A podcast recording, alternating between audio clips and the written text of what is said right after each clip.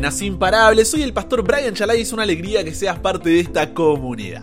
Hoy nos encontraremos con Dios en Ezequiel 8 al 11 para seguir creciendo nuestra relación con Él. Recuerda estudiar estos capítulos antes de escuchar el episodio. Este no busca reemplazar tu estudio personal, sino motivarte y enriquecerlo. Con eso dicho, ahora sí conversemos. ¿Qué verdad aprendemos sobre cómo es Dios y su dirección para nuestra vida?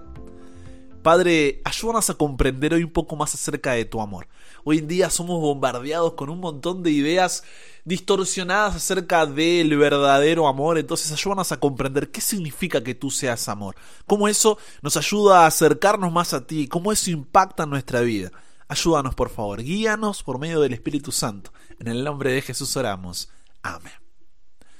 No te sorprendas si la lectura de estos capítulos te dieron un dolor de cabeza. Las profecías llenas de símbolos son una de las partes, a ver, más difíciles de comprender en la Biblia, pero no te desanimes, esa va a ser mi principal función, decirte no te desanimes. Lo más probable es que sea la primera vez que lees este pasaje, ¿o no? Así que no seas duro contigo mismo. Y por más que no llegues a entender todo, no pierdas de vista el objetivo de la lectura. ¿Qué verdad aprendemos sobre cómo es Dios y su dirección para nuestra vida. ¿Ok? Sígueme en el desarrollo de estos capítulos y verás que en realidad es un mensaje simple y sobre todo que se conecta con nuestra realidad en el tiempo del fin antes de la segunda venida de Jesús. Contexto.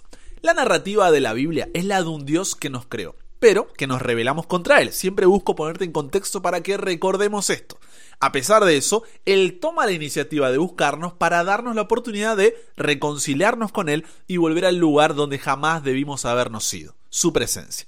Y así, como en el presente es representado en este mundo por su iglesia, antes lo hizo por medio de un pueblo que debía representarlo delante de las naciones que no creían en Él, para que conocieran al único y verdadero Dios volviendo a Él. Pero el pueblo, en lugar de convertir a las naciones a Dios, ellos se convirtieron a los dioses de las naciones y se llenaron de corrupción e idolatría. A pesar de eso, Dios no se da por vencido, sino que envía profetas para señalar al pueblo su error y que se arrepientan. Pero el pueblo no hizo caso y finalmente el reino de Judá fue conquistado por Nabucodonosor, rey de Babilonia, que dominaba la región del antiguo Oriente. El pueblo fue llevado cautivo a Babilonia y tuvo que vivir en una tierra extraña bajo el dominio de sus opresores. Y es en medio de toda esta escena que entra nada más y nada menos que Ezequiel, que es el libro que estamos leyendo, ¿no? Ezequiel era un sacerdote a quien Dios llamó como profeta, que le habla a quién? A los que fueron llevados cautivos en el primer ataque babilonio.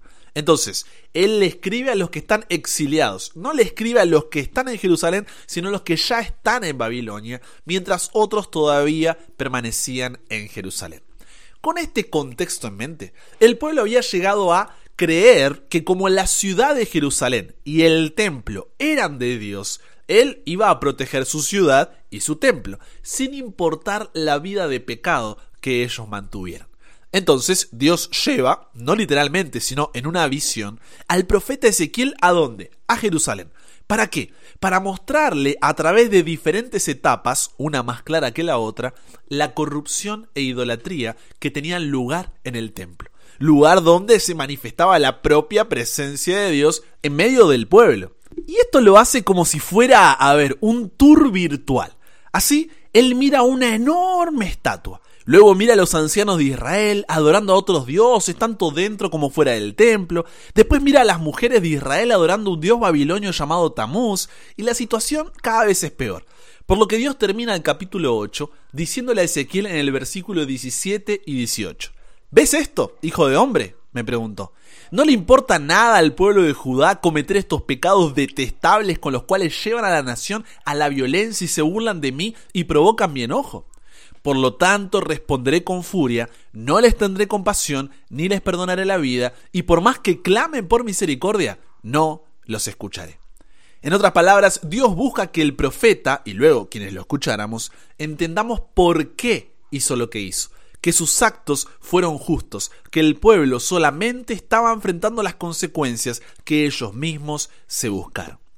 Así, el capítulo 9 es una continuación de la visión simbólica del capítulo 8. En este capítulo, Dios busca mostrarnos que, aun en su justicia, no deja de ser misericordioso. Porque si bien Judá, como nación, quebrantó el pacto con Dios, la salvación es individual. Y aquí se resalta que en medio de toda esta corrupción e idolatría, todavía hay un remanente. Un pequeño grupo de personas que, en palabras de Ezequiel 9:4, gimen y que claman a causa de todas las abominaciones que se hacen en medio de ella. Todos los que lloran y suspiran por los pecados detestables que se cometen en la ciudad.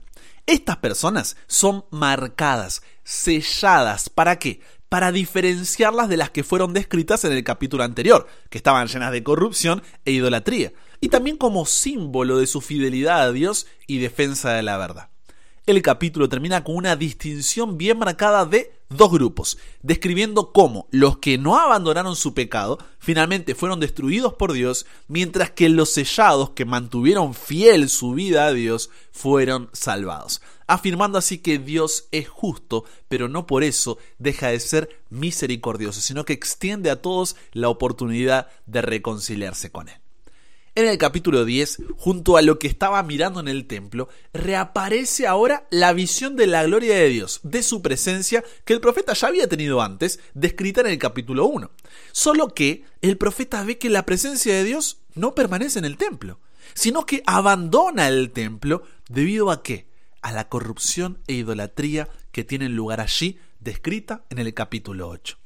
Los querubines, que son ángeles que protegen el trono de Dios, también abandonan el templo, simbolizando la retirada de la protección divina sobre la ciudad. Luego el templo y la ciudad son destruidas, como la ejecución de los juicios de Dios, contrariando esta creencia de que esto jamás sucedería porque era la ciudad y el templo de Dios. Así, él deja claro de que esto no era una razón para creer que podían vivir en pecado como las otras naciones y al mismo tiempo adorar a un Dios santo. Y en el capítulo 11, Ezequiel ve una visión de los líderes religiosos de Jerusalén conspirando contra el pueblo justo y fiel. Entonces Dios anuncia dos cosas. Primero, juicio contra estos líderes, cuando en Ezequiel 11:12 dice, y sabréis que yo soy Jehová, porque no habéis andado a mis estatutos, ni habéis obedecido a mis decretos, sino según las costumbres de las naciones que os rodean, habéis hecho. Y segundo, declara que sólo aquellos que son fieles a Él serán salvos por su gracia y misericordia. Cuando en Ezequiel 11, 17 al 20 dice, yo os recogeré de los pueblos, y os congregaré de las tierras en las cuales estáis esparcidos, y os daré la tierra de Israel. Y volverán allá, y quitarán de ella todas sus idolatrías y todas sus abominaciones. Y les daré un corazón, y un espíritu nuevo pondré dentro de ellos, y quitaré el corazón de piedra de medio de su carne, y les daré un corazón de carne para que anden en mis ordenanzas y guarden mis decretos y los cumplan y me sean por pueblo y yo sea a ellos por Dios. En conclusión, ¿qué verdad aprendemos sobre cómo es Dios en primer lugar? Mira, detrás de la bandera de Dios es amor, hay muchos, pero muchos, y cada vez está más de moda, que afirman que Dios es, ah, demasiado bueno, demasiado misericordioso como para castigar el mal. Minimizan así el pecado y la necesidad de arrepentimiento. Dicen que no es necesaria una vida de santidad, no importa realmente lo que hagamos en esta vida. Dios lo único que quiere es que seamos felices e intentemos hacer el bien, amemos a los demás, tolerando en lugar de confrontar el pecado ajeno. Pero Dios, en la Biblia, se revela de una forma totalmente diferente. Si bien es cierto, Dios es amor, es misericordia, también es justo y es santo. No puede tolerar el mal. Los pecados y la rebelión de Judá que vemos en estos capítulos son similares a los pecados y la rebelión de toda la humanidad. Y los juicios que Dios trajo sobre ellos son un adelanto de lo que sucederá en el juicio que Dios realizará cuando regrese por segunda vez. Jesús en Mateo 25, 31 al 34 y 41 dijo, Cuando el Hijo del Hombre venga en su gloria y todos los santos ángeles con él, entonces se sentará en su trono de gloria, y serán reunidas delante de él todas las naciones, y apartará los unos de los otros, como aparta el pastor las ovejas de los cabritos. Y pondrá las ovejas a su derecha y los cabritos a su izquierda. Entonces el rey dirá a los de su derecha, Venid benditos de mi Padre, heredad de reino preparado para vosotros desde la fundación del mundo. Y luego dirá también a los de la izquierda, apartados de mí, malditos, al fuego eterno preparado para el diablo y sus ángeles. Al igual que en el tiempo de Ezequiel, fíjate, tenemos dos grupos. Aquellos que permanecieron fieles a Dios y defendieron la verdad, y aquellos que no abandonaron su corrupción e idolatría.